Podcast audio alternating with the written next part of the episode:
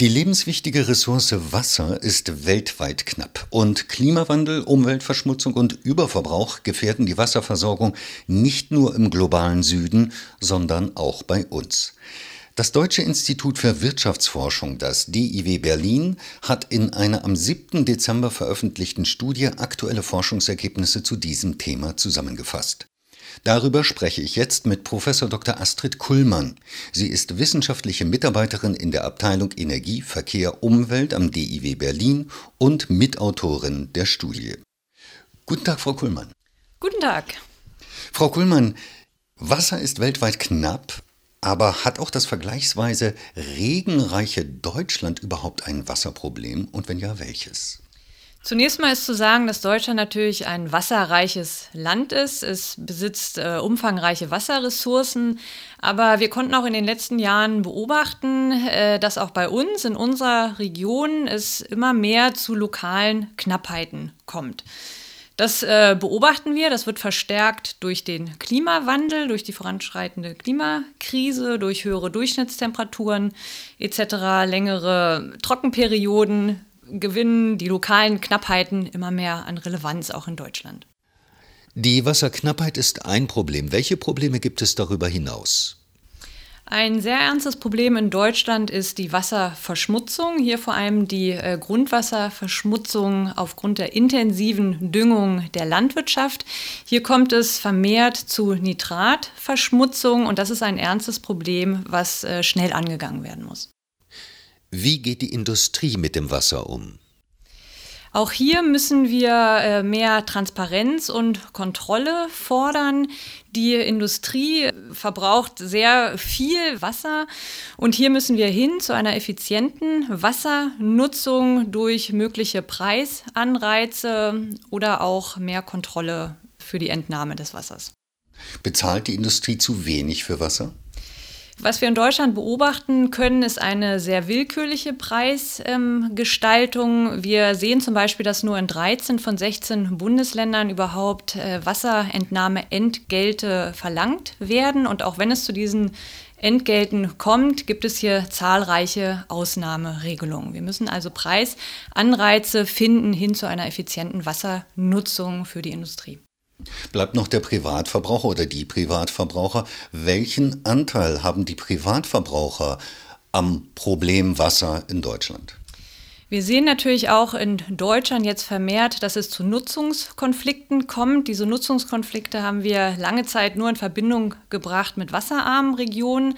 Aber auch hier gibt es zwischen den privaten Haushalten oder vielmehr den Trinkwasserversorgungen, die natürlich die Versorgung des Trinkwassers sicherstellen müssen, und der Industrie und der Landwirtschaft Nutzungskonflikte.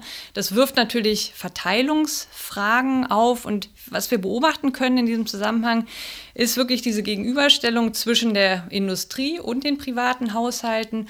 Und hier werden die privaten Haushalte oft ähm, benachteiligt. Also beispielsweise, was wir beobachten konnten in unserer Region hier auch, ist, dass für Neukunden die beziehbare Wassermenge gedeckelt wird und auch ein Verbot ausgesprochen wird, Wasser oder Wasser zu verwenden, um Flächen zu bewässern. Das auf der einen Seite gegenübergestellt die Industrie, die sich über Langzeitverträge hier hohe Wasserentnahmemengen zu günstigen Preisen gesichert hat.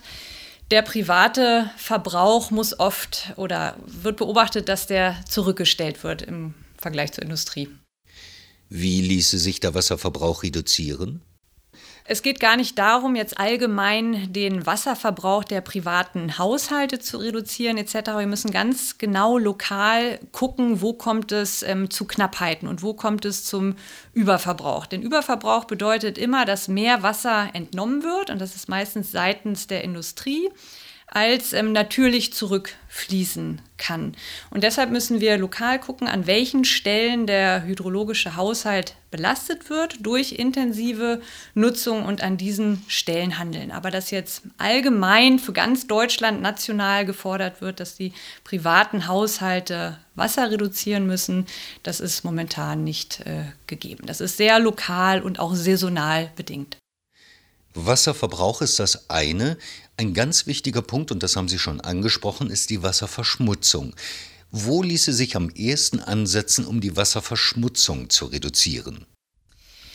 Die Verschmutzung zu reduzieren ähm, können wir vor allem über den äh, Ökolandbau. Empirische Ergebnisse haben gezeigt, dass wenn der Anteil der ökologisch bewirtschafteten Fläche an der gesamten landwirtschaftlich genutzten Fläche steigt, die Nitratkonzentration in den umliegenden Grundwasserkörpern sinkt. Also wenn der Ökolandbau ausgebaut wird, führt das zu einer Reduktion der Nitratkonzentration im Grundwasser.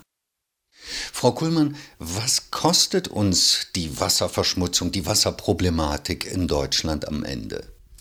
Die Nitratverschmutzung hat natürlich weitreichende Folgen, sowohl für die Biodiversität als auch das Klima, als auch für die Gesundheit der Menschen und beinhaltet demzufolge natürlich hohe soziale und ökologische Kosten. Die sind aber momentan natürlich sehr schwierig zu berechnen. Wir können uns aber Teile hiervon angucken.